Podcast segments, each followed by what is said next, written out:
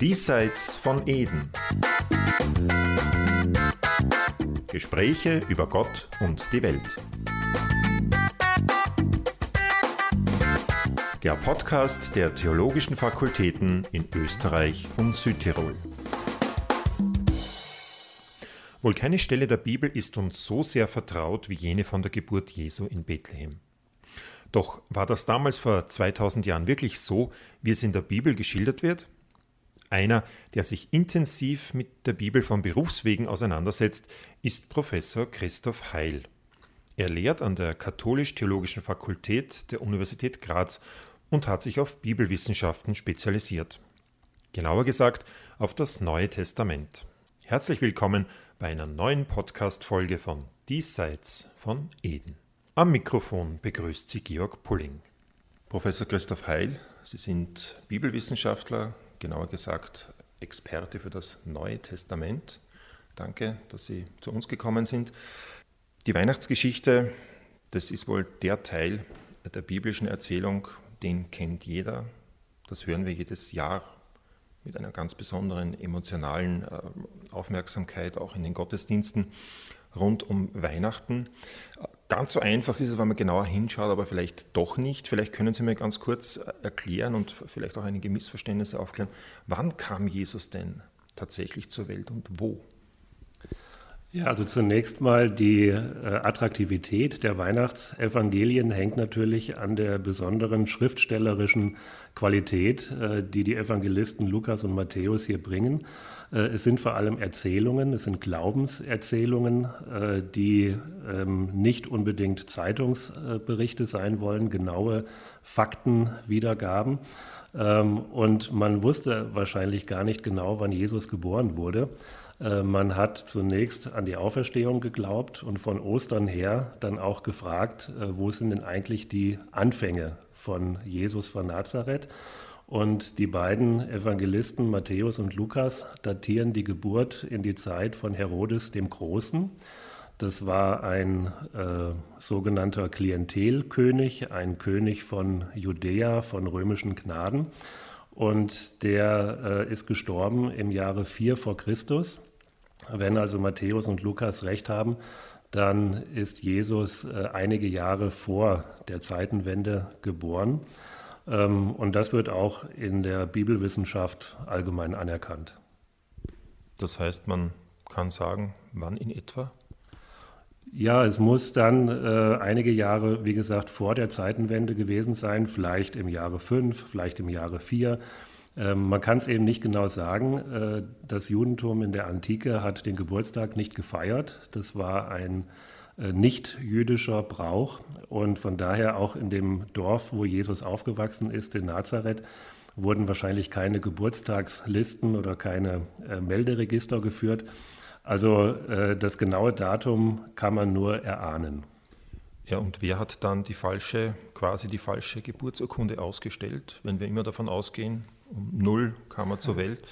Ja, also das war dann eben die Frage im frühen Mittelalter, wie man das genau alles datieren kann. Das ist eine typisch dann ähm, ja westliche und auch dann europäische Frage. Äh, das war ein Mönch im 6. Jahrhundert, äh, Dionysius Exiguus. Äh, der hat dann durch äh, chronologische Berechnungen äh, das Geburtsjahr, eben äh, die Zeitenwende, das äh, Jahr Null, was ja gar nicht existiert, berechnet.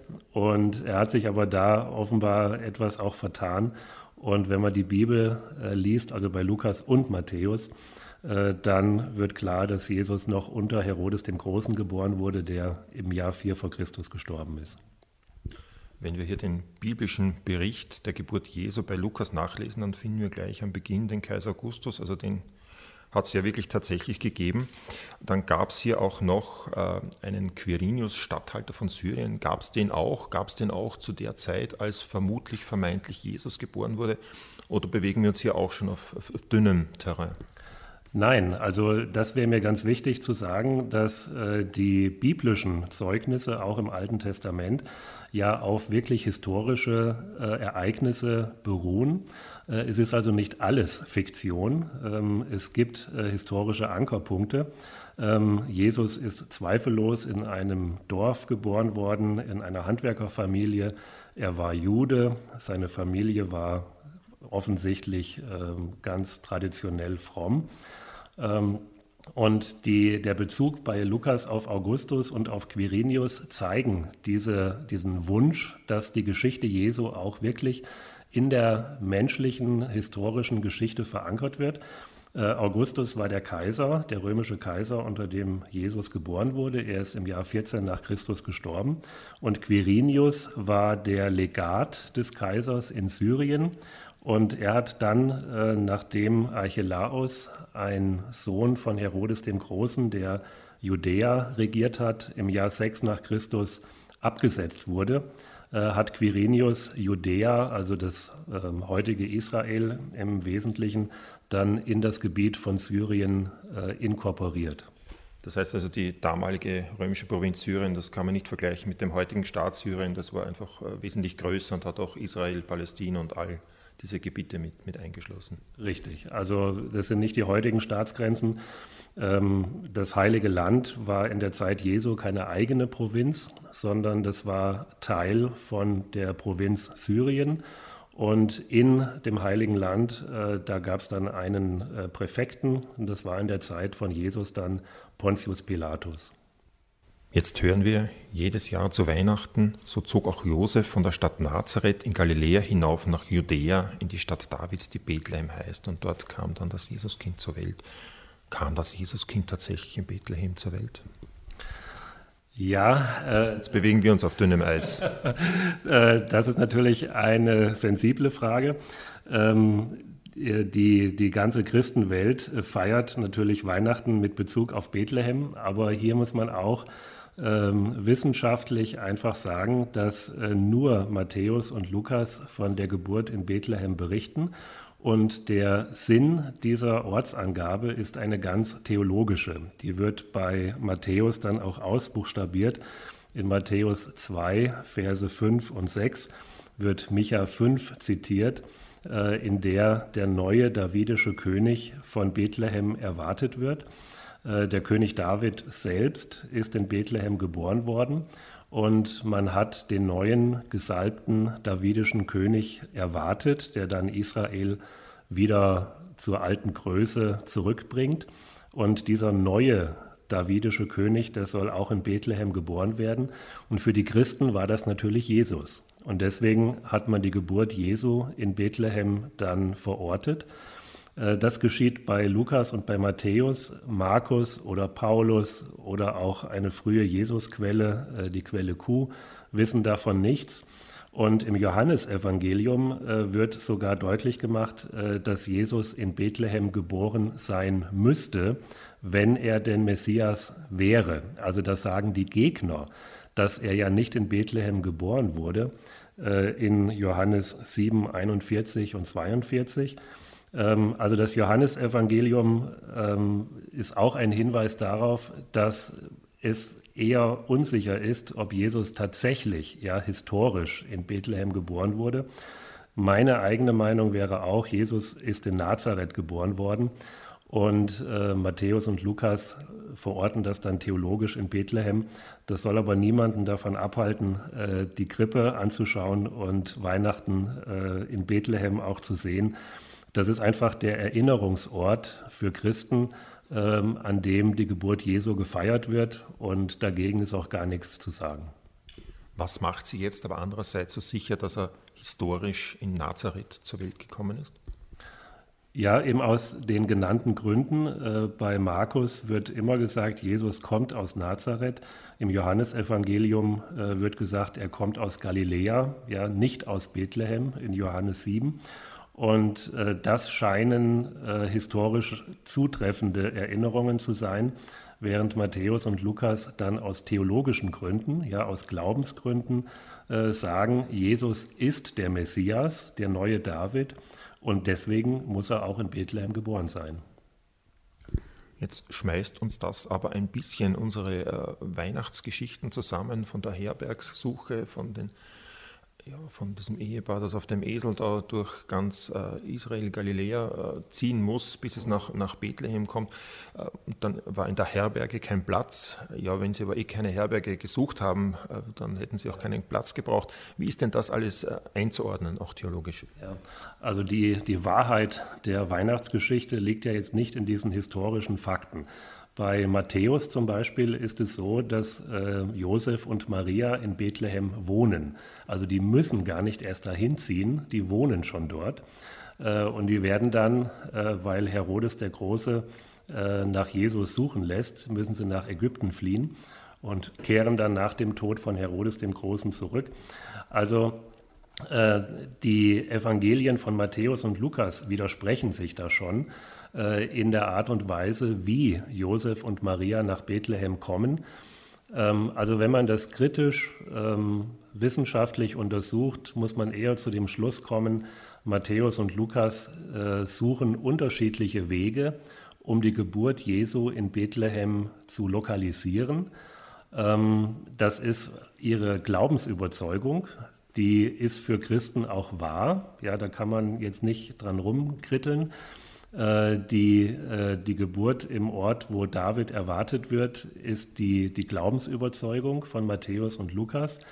Ähm, wenn man historisch und kritisch danach fragt, muss man eher sagen, das ist dann eine ja, fiktive Erzählung, die den Glauben illustriert.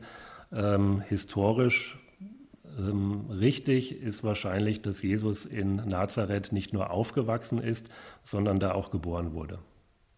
Äh, jetzt haben Sie uns das schon sehr gut erklärt, äh, dass Bethlehem eine herausragende theologische, religiöse Bedeutung hatte, damals schon für die Juden, jetzt natürlich auch für uns.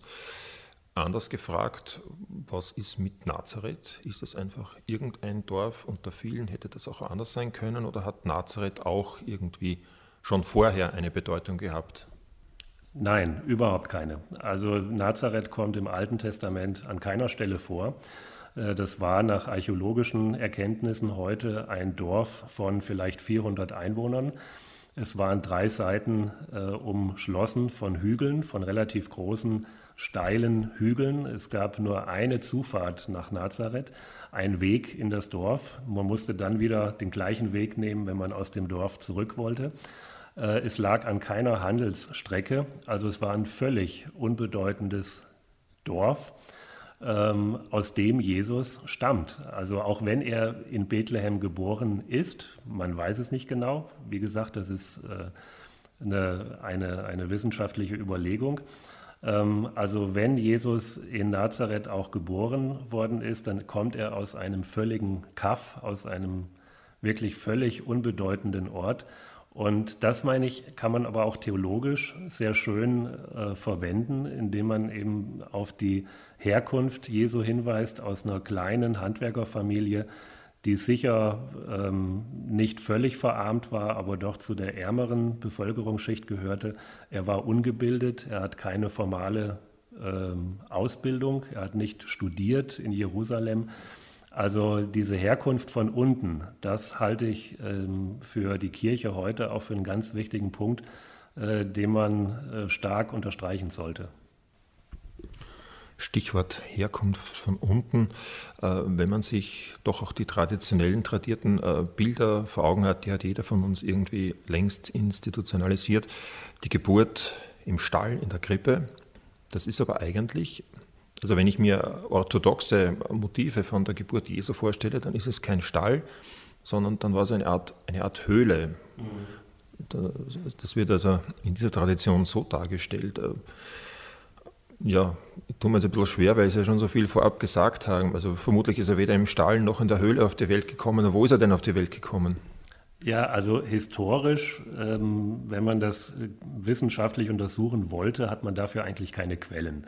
Man kann dann nur Vermutungen anstellen. Äh, deswegen finde ich, ist es auch völlig legitim, äh, wenn man weiterhin natürlich die Krippe verehrt und wenn man äh, Krippen aufstellt.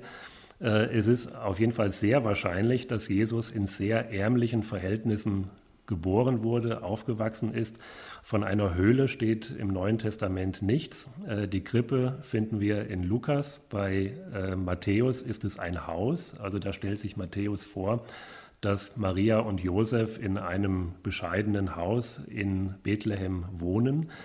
Und das Wichtige an den Überlieferungen ist einfach äh, die Ärmlichkeit und die ja völlige Randexistenz der Familie Jesu. Ähm, Hieronymus dann im vierten Jahrhundert, der in Bethlehem gelebt hat, äh, der hat dann die Höhle quasi ausfindig gemacht, in der Jesus geboren wurde. Das wird auch heute verehrt in der Geburtskirche in Bethlehem. Das heißt, die wurde gebaut dann über der vermeintlichen Höhle, wo Jesus zur Welt kam, diese Kirche.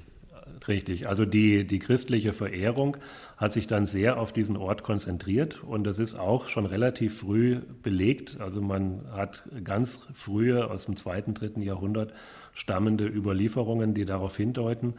Aber wie gesagt, äh, man kommt letztlich nicht zu einem sogenannten Beweis für irgendeinen Ort. Und wenn man heute nach Bethlehem fährt und in die Geburtshöhle geht, dann erinnert man sich an die einfache Geburt Jesu und das ist auch völlig in Ordnung. Wir feiern die Geburt Jesu am 24., 25. Dezember. Jetzt gehe ich mal davon aus, auch das Datum, auch dieses Datum ist jetzt nicht historisch belegt. Ähm, wie kam es denn dazu? Ja, das äh, hängt an, äh, der, äh, an dem Interesse dann äh, an Weihnachten, das immer stärker wurde.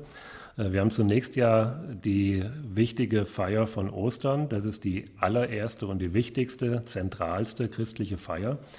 Und dann äh, hat man eben auch nach dem Anfang, äh, nach den Ursprüngen Jesu immer mehr gefragt und hat dann auch ein, ein Fest gesucht dazu. Und da ist die allgemeine Meinung, dass der 25. Dezember die äh, Wintersonnenwende äh, gewählt wurde, weil da im Römischen Reich im Westen äh, ein Mithras-Fest gefeiert wurde, der Sol Invictus, der unbesiegte Sonnengott. Ähm, und an diese Stelle des 25. Dezembers äh, hat man dann die Geburts-, das Geburtsfest Jesu gelegt. Das heißt, wir wissen es nicht, aber wir haben eine Wahrscheinlichkeit von 1 zu 365, dass es doch stimmen könnte. Ja, aber wie gesagt, diese Fragen sind dann mit unseren Quellen einfach auch nicht zu beantworten. Äh, wie gesagt, das antike Judentum hat Geburtstage nicht gefeiert.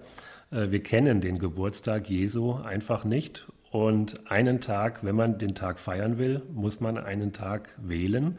Und die Kirche im vierten Jahrhundert äh, dann hat sich für den 25.12. entschieden. Äh, und hat damit ein offenbar römisches Fest verdrängen wollen auch. Also das hat auch politische, strategische Gründe gehabt.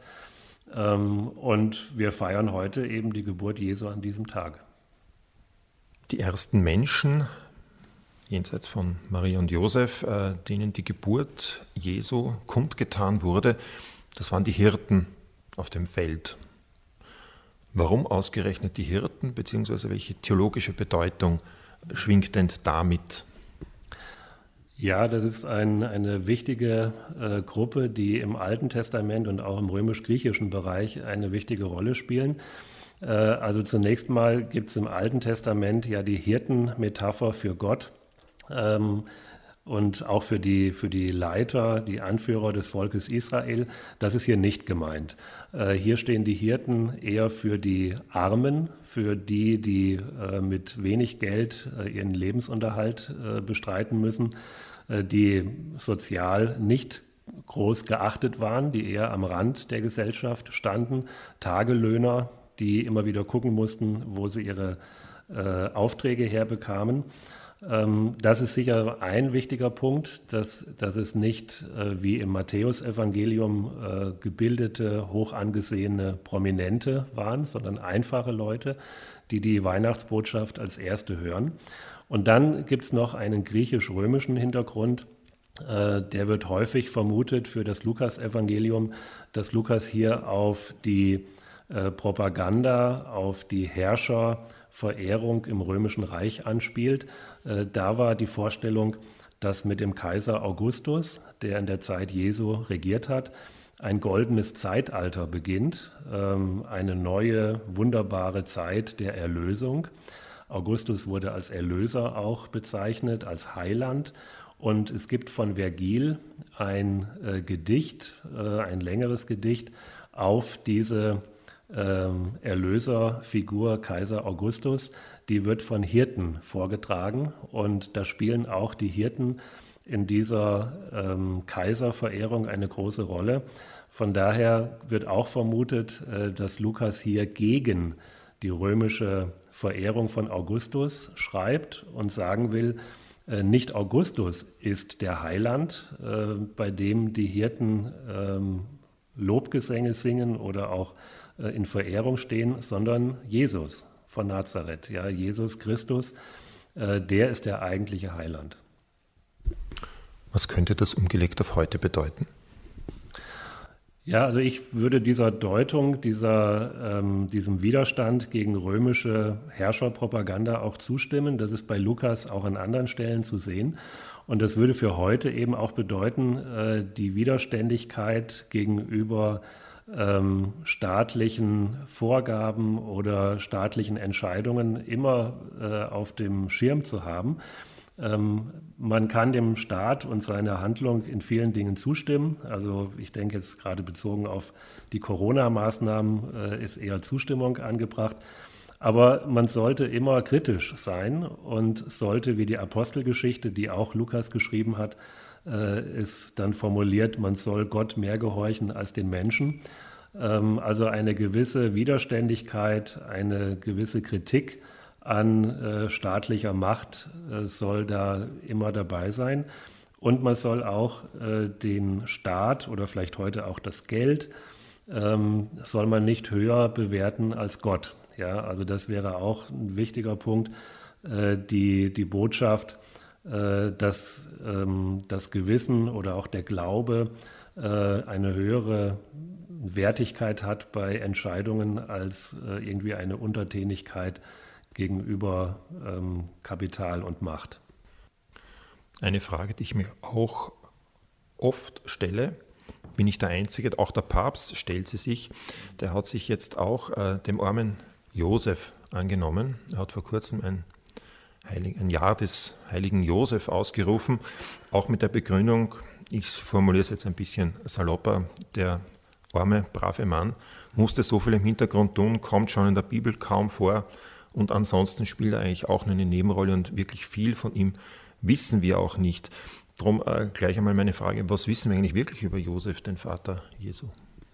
Ja, wie Sie schon sagen, sehr wenig. Äh, er ist äh, der, der auch den Willen Gottes tut. Äh, gerade nach Matthäus im ersten Kapitel ist es ganz wichtig. Er tut das, was der Engel, der Bote Gottes ihm sagt. Und von daher wird er in der Kirche auch dann oft als der Gerechte, der Fromme gesehen. Ähm, dann, wenn die Jungfräulichkeit Mariens auch betont wird, ist er dann auch der Keusche, Josef. Das sind alles dann Attribute, die ihm gegeben werden, die man aus den wenigen äh, biblischen Informationen herausschälen kann. Ähm, also für Lukas und für Matthäus ist es wichtig, äh, dass Maria im Mittelpunkt steht. Äh, sie ist die entscheidende Person äh, im, in der Geburtstheologie und Josef ist quasi der Stille, der Schweigende, der Treue und der Gerechte, der an der Seite von Maria steht. Ähm, und diese, diese Haltung wird heute ja auch positiv gesehen, wie auch von Papst Franziskus. Aber äh, viel mehr kann man aus den wenigen Sätzen, die wir von ihm hören, nicht sagen. In der öffentlichen Wirksamkeit Jesu, als Jesus dann Ende 20 war und öffentlich auftritt, äh, da kommt Josef dann gar nicht mehr vor. Also da nimmt dann äh, die Kirche und auch die Bibelwissenschaft natürlich an, dass er in der Zeit schon gestorben war.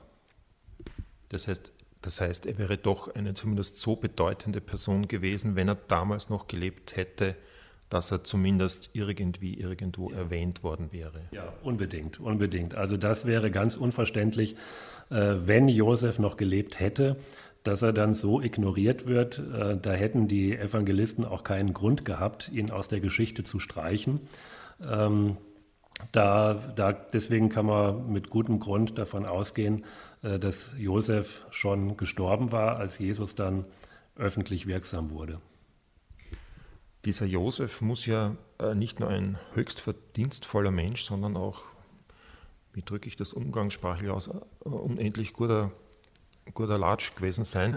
Wenn ich mir das so vorstelle, er ist mit einer jungen Frau, na, nicht einmal noch verheiratet, sie sind halt irgendwie verlobt, so erzählt uns die äh, biblische, äh, so erzählt der biblische Bericht, und dann wird dieses junge Mädel schwanger. Das muss doch damals, gerade in so einer ländlichen, konservativen jüdischen äh, Gesellschaft, das muss ja ein, ein Skandal sondergleichen gewesen sein.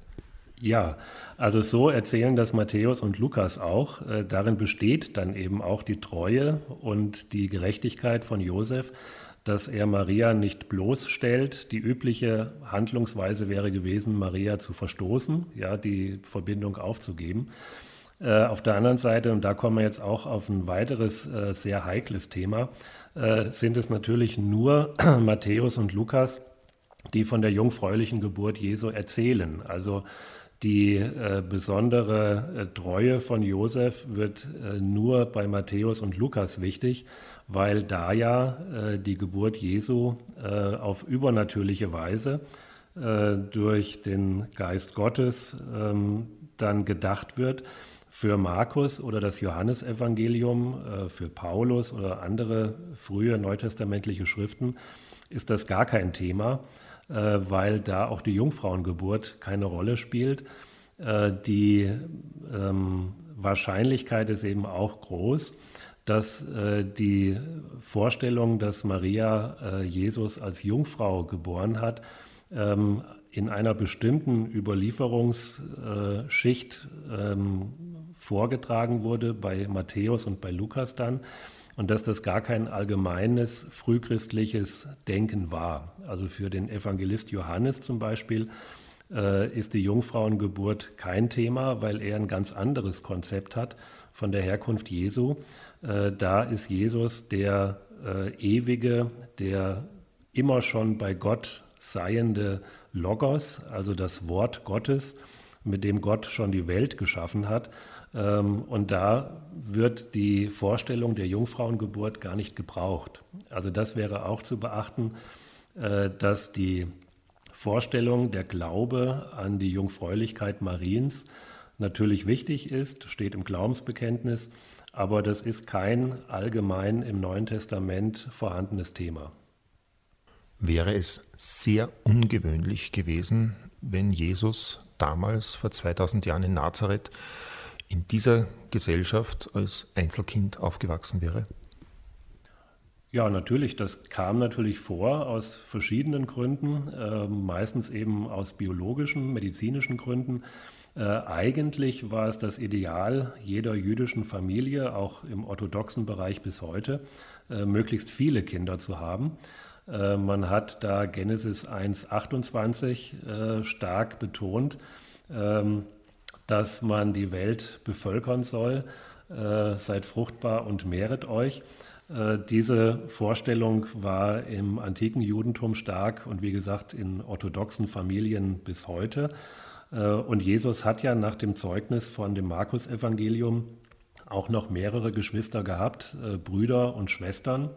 Also man kann davon ausgehen, wenn man historisch fragt, äh, dass Jesus äh, in einer größeren Familie aufgewachsen ist. Wenn ich mich recht an mein Studium erinnere, lang ist es her, ähm, dann kann ja das äh, griechische Wort im Originaltext Parthenos mit Jungfrau oder mit junger Frau übersetzt werden. Stimmt das noch so heute oder ist hier die Bibelwissenschaft schon weiter? Nein, nein, also die äh, Lexikon-Auskunft, die Sie da nennen, ist nach wie vor gültig. Ähm, wir haben das, äh, den berühmten Text in Jesaja 14, äh, dass äh, eine äh, Jungfrau einen Sohn gebären wird. Äh, das ist im Alten Testament das hebräische Wort für junge Frau, die noch nicht verheiratet ist, ähm, vielleicht eine Hofdame und ähm, da wird einfach gesagt, eine junge Frau wird einen Sohn gebären. Und dann wurde das hebräische Alte Testament ins Griechische übersetzt. Und man hat da einen Begriff genommen, Sie haben schon gesagt, Parthenos oder Parthenos, der für eine junge Frau steht, aber auch für eine Jungfrau, also die noch keinen Verkehr mit einem Mann gehabt hat äh, und das war für das Christentum, jetzt speziell für Matthäus, der das äh, zitiert in Matthäus 2,20 bis 23, natürlich eine super Vorlage, äh, dass man dieses griechische Wort auch für Jungfrau, also im medizinischen Sinne, verwenden kann. Denn damit hatte Matthäus einen Schriftbeweis, äh, dass Maria äh, jungfräulich dann Jesus gebiert. Ich stelle mir es halt wieder so vor, wir befinden uns in Bethlehem und die Krippe, die heilige Familie darin, ein paar Tiere rundum. Und oberhalb der Krippe, nicht sehr weit oben, weil viel Platz ist nicht, sonst bringt man es nicht auf die Darstellungen drauf, da hängt oder fliegt so der Stern von Bethlehem, der ja dann, da kommen wir gleich noch dazu, bei den heiligen drei Königen, ob die auch wirklich heilig und drei waren, werden wir dann, und ob sie Könige waren, werden wir auch noch erforschen. Aber äh, was hat es denn mit diesem Stern auf sich? Gab es den wirklich? Da gibt es auch verschiedenste Theorien. Ähm, richtig plausibel sind alle und keine. Was können Sie uns dazu verraten? Ja, also da gibt es äh, immer schon äh, in allen Zeiten Bemühungen von Astronomen bis in die Gegenwart, ähm, dieses astronomische Ereignis genau zu ähm, eruieren, genau zu schildern. Äh, man guckt dann, welche Planeten oder welche Sternkonfigurationen äh, um die Zeitenwende da zu beobachten waren. Da wird viel Aufwand getrieben. Aber äh, hier ist es auch wieder wie bei vielen anderen äh, Fragen bei den, Glaub, bei den Glaubens-Weihnachtsgeschichten, äh, dass man eher die theologische Aussage suchen sollte. Also ähm, nach allen Erkenntnissen heute findet man kein äh, Sternenereignis oder kein astronomisches Ereignis, das irgendwie mit dieser äh, Darstellung bei Matthäus äh, im zweiten Kapitel zusammengeht.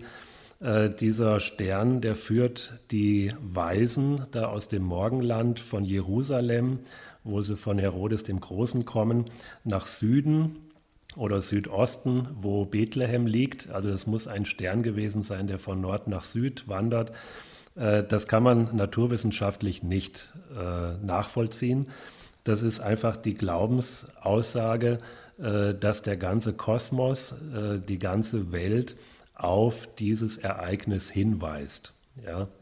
Also ähm, man kann auch äh, alttestamentliche Bezüge nehmen. Der Stern, der dann aufscheint, wenn der Messias geboren wird, aus dem Buch Numeri. Ähm, aber das äh, ist eher so theologisch und glaubensmäßig zu interpretieren. Äh, naturwissenschaftliche, astronomische Erklärungen ähm, wird man nicht finden. Da haben die Experten jetzt schon Jahrhunderte nach, nach gesucht. Äh, das ist nicht überzeugend. Also ähm, man muss einfach die Wahrheit äh, dieser Geschichte darin sehen, dass die ganze Welt, auch die Natur, äh, alles äh, weist auf die Geburt Jesu hin und freut sich über die Geburt Jesu. Und diesen Hinweis nehmen auch die sogenannten Sterndeuter, so werden sie uns vorgestellt in der Bibel, lesen wir hier bei Matthäus im Evangelium. Diesen Hinweis nehmen die wahr und die machen sich dann auf den Weg zum Jesuskind. Ähm, jetzt weiß ich natürlich, seit ich ein kleines Kind bin, dass die Kaspar, Melchior und Balthasar geheißen haben, dass sie drei waren, dass sie Gold, Weihrauch und Myrrhe hatten und vermutlich auf Kamelen oder der eine oder andere auf einem, einem Pferd dahergeritten kamen. Davon finde ich allerdings hier sehr wenig im Text. Ist der, stimmt der nicht oder der, was wissen wir denn über die Sterndeuter? Ja, also vom äh, griechischen Text, vom griechischen her in der Sprache, in der das Neue Testament geschrieben ist, äh, sind das Magier. Ja, Magoi ist der Begriff. Und damit werden aber keine Zauberer äh, bezeichnet, sondern das sind äh, Weise äh, aus dem Orient, äh, die astronomische, naturwissenschaftliche, medizinische besondere Kenntnisse hatten und die eben aufgrund dieser Sternbeobachtung dann ins Heilige Land kommen und äh, bei Herodes, dem König von Judäa, dann vorstellig werden. und die ziehen dann äh, weiter nach Süden, nach Bethlehem und huldigen dann dem Kind. Äh, hier will Matthäus äh, klar machen, dass also wirklich die ganze Welt, also auch ähm, Weise, Gelehrte, äh, Akademiker, wird man heute vielleicht sagen, äh, die Geburt Jesu ähm, ja, feiern, dass sie Jesus suchen. Entschuldigung, kann man das so auch ein bisschen als Kontrapunkt zu den Hirten sehen? Die Hirten auf der einen Seite, die, die, die hohe gebildete Schicht auf der anderen Seite? Genau, also wir haben hier zwei unterschiedliche Adressaten bei den beiden Evangelien. Matthäus stellt sich eher vor, dass gebildete, äh, anerkannte, äh, bedeutende Männer an äh, die Geburtsstätte Jesu kommen und ihm dann Gold, Weihrauch und Myrrhe geben in Matthäus 2,10. Bei Lukas wird eher gesagt, es sind einfache Leute, ungebildete Arbeiter, die da auf dem Feld nachts die, die Herden äh, bewachen. Also ähm, bei, bei beiden sind es ganz unterschiedliche Erstadressaten, könnte man sagen, der Weihnachtsbotschaft. Und äh, beides ist natürlich auch wahr, ja, im, im christlichen Sinn. Äh, die Weihnachtsbotschaft ist für alle äh, bedeutsam, für alle sozialen Schichten, ökonomische Schichten oder Bildungsschichten, was man auch immer äh, da unterscheiden mag. Also die Universalität, die Allgemeinheit der Weihnachtsbotschaft ist hier der Punkt. Warum sind es der Tradition nach ausgerechnet drei Könige? Magoi, wie wir jetzt gelernt haben. Ja, das kann ich äh, so genau gar nicht beantworten. Es gibt auf jeden Fall dann früh auch eine Namensgebung und die, ähm, auch die unterschiedliche ähm, ethnische Darstellung dann. Äh, wir haben unterschiedliche ähm, Herkünfte. Balthasar wird dann eben als Schwarzer dann auch dargestellt. Also hier wird auch versucht, äh, diese Universalität, diese Allgemeinheit dieser ähm, weisen Könige dann darzustellen, äh, um die, die universale Botschaft klarzumachen. Also das geht jetzt äh, einfach darauf hin, dass die ganze Menschheit an die, den Geburtsort Jesu kommt und ihm huldigt in den Magiern. Die ziehen dann wieder zurück in ihr Land auf einem anderen Weg als sie gekommen sind. Da kommen wir noch kurz darauf zu sprechen und auf diesen, dieses Scheusal von Herodes. Ich möchte aber zuerst noch auf meinen guten Freund den Josef kurz zu sprechen kommen, denn jetzt äh, hat er nochmal einen großen Auftritt äh, im Matthäus-Evangelium, die Flucht der heiligen Familie nach Ägypten. Der Engel erscheint ihm im Traum und sagt ihm, er möge nach Ägypten fliehen vor dem Herodes. Ähm, ich war schon mehrmals in Ägypten und wenn man da in Kairo in verschiedene Kirchen Grotten hinabsteigt. Da gibt es also so Stellen, die von den örtlichen Christen sehr verehrt werden. Da gibt es Plätze und Steine, wo genau beschrieben ist, da hat die heilige Familie Rast gemacht, da hat das Jesuskind geschlafen. Äh, diesen Brunnen hat das Jesuskind berührt, seither fließt hier, sprießt hier Wasser und, und, und wächst alles ganz besonders. Äh, diese Passage in der Bibel, die Flucht nach Ägypten, wie kann man das einordnen? Gibt es einen historischen Kern? Was sagt der Experte? Ja, hier ist auch die Frage nach dem historischen Kern schwierig, weil Matthäus ja die Geschichte vor allem mit dem Bibelzitat in Matthäus 2,15 dann motiviert. Ja, aus Ägypten habe ich meinen Sohn gerufen. Das ist ein Zitat woher? Dem Propheten Hosea im äh, 11. Kapitel. Und äh, mit dem Sohn ist damit Israel gemeint im Kontext der, des Alten Testaments, also die, der Exodus aus Ägypten nach ins Heilige Land. Äh, da wird dann gesagt, aus Ägypten habe ich meinen Sohn, habe ich Israel gerufen. Matthäus verwendet dann den Sohn als Hinweis auf Jesus, weil Jesus ja der Sohn Gottes ist. Und von daher bringt äh, Matthäus die heilige Familie nach Ägypten. Also mir scheint das vor allem aus diesem biblischen äh, Kontext her motiviert zu sein.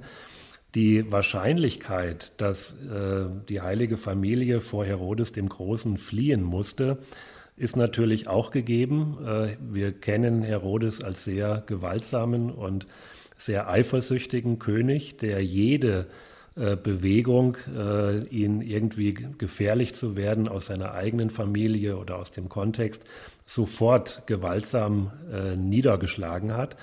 Also ähm, der, der Kontext ist schon glaubwürdig. die Angst vor Herodes dem Großen ist berechtigt, denke ich.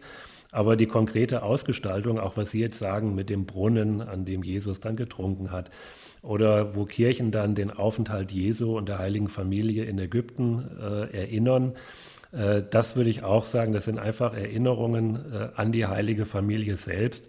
Historisch kann man da natürlich wenig ähm, beweisen oder durch historische Argumente begründen.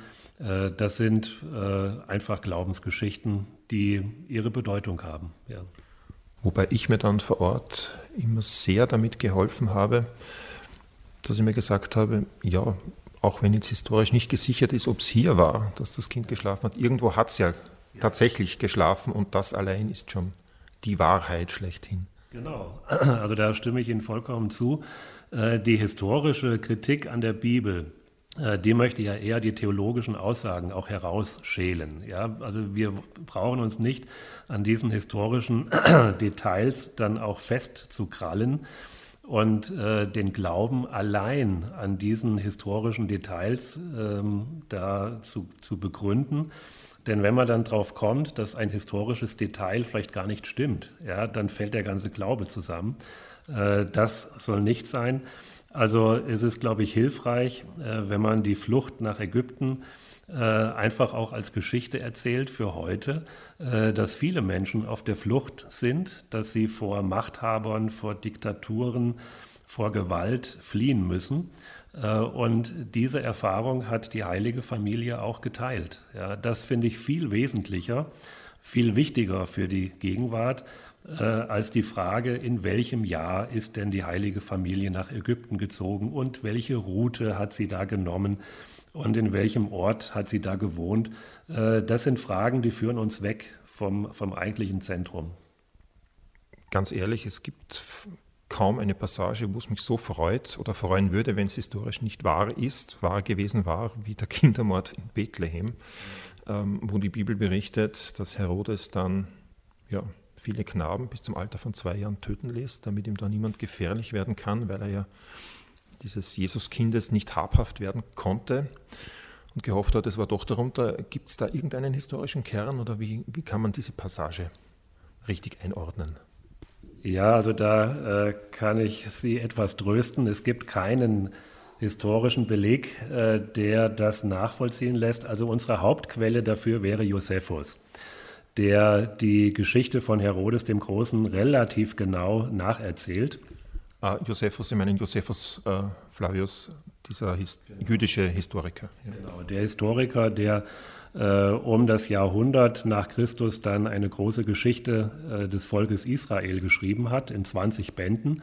Und da kommt sehr, sehr ausführlich Herodes der Große vor. Und da kommen alle Gewalttätigkeiten und alle Widerwärtigkeiten vor, die Herodes der Große begangen hat.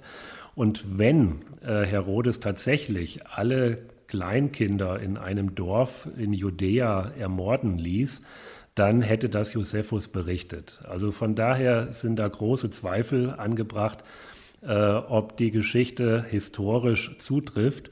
Äh, sie ist aber auch wieder in einem gewissen Sinne wahr. Äh, sie ist nicht historisch, wahrscheinlich hat sich nicht historisch ereignet, aber sie ist wahr in dem Sinne, äh, dass Herodes der Große ein sehr gewalttätiger äh, König war, der, wie vorhin schon gesagt, jeden Anflug von Widerstand in seinem Umfeld, aber auch in seinem Königreich sofort mit Gewalt unterdrückt hat. Also die Atmosphäre von Angst, von ähm, Verfolgung, äh, die wird in der Geschichte Matthäus 2, Kindermord in Bethlehem, gut eingefangen.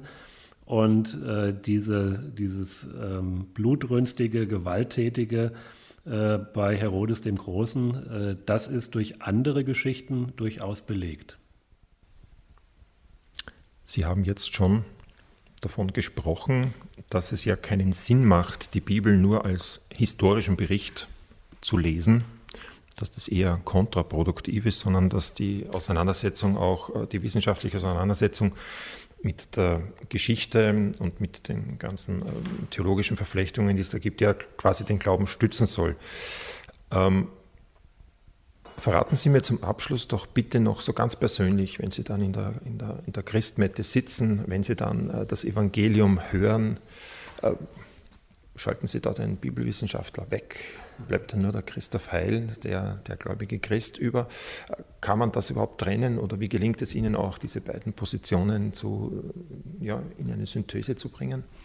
Ja, äh, das ist auch eine häufig gestellte Frage. Ich habe das mal gehört, mein Doktorvater in Bonn, Helmut Merklein, der Priester war, wurde das auch mal gefragt und er hat sehr klug geantwortet dass er natürlich durch seine Arbeit, sein Studium äh, sehr viele Details in der Bibel kennt, viele historische, sprachliche, äh, archäologische Details und so weiter. Aber im Gottesdienst oder im Gebet oder in der Liturgie generell äh, wird das dann doch wieder sehr zentriert auf das Wesentliche. Und die Aufgabe von der Bibelwissenschaft ist ja genau das, dass man dann doch zum Wesentlichen auch kommt.